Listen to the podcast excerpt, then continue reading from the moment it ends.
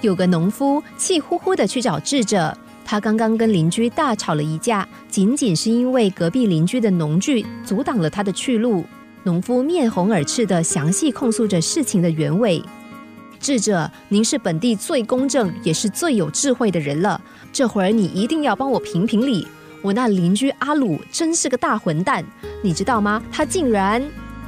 智者则是安静的站着，耐心听完农夫的宣泄和抱怨之后，智者只是淡淡的说：“原来是这样啊，我很想帮你解决，不过你来的不是时候。我现在刚好有个很重要的事情要去处理。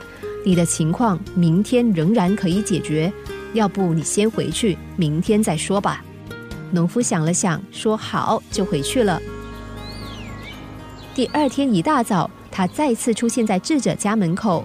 看来他的怨愤还没有消除，不过脸上的怒气已经没有像昨天那么可怕了。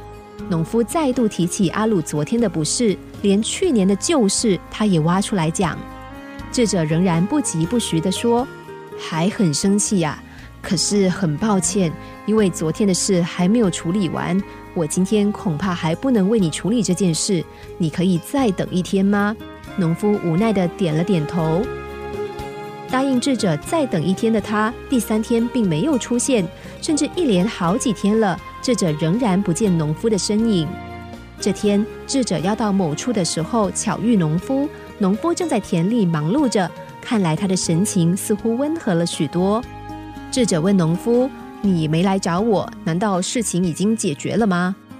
农夫听见智者的关心，腼腆的笑着说：“唉，想一想，事情也没有那么严重啦，阻碍了我的去路，移开它就好了，没事了啦，也没有什么好气的啦。”智者听了农夫的话，点点头说：“这不就对了？其实我之所以不急着帮你处理，主要是想用时间来消磨你的怒气。”记住，正在气头上的时候，可不要轻易开口说话，或者有任何的行动。当我们在气头上的时候，无论别人怎么说都不对，再好的建议和安慰，都会被我们听成是恶意的嘲讽。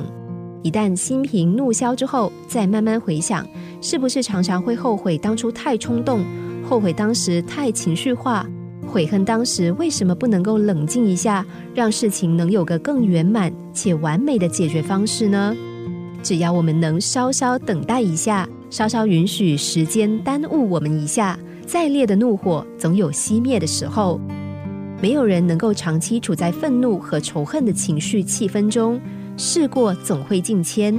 没有人需要用仇恨和愤怒来刺激生活，我们可以微笑看淡，能够傻笑淡忘。你我才会看见生活中美丽且幸福的那一面。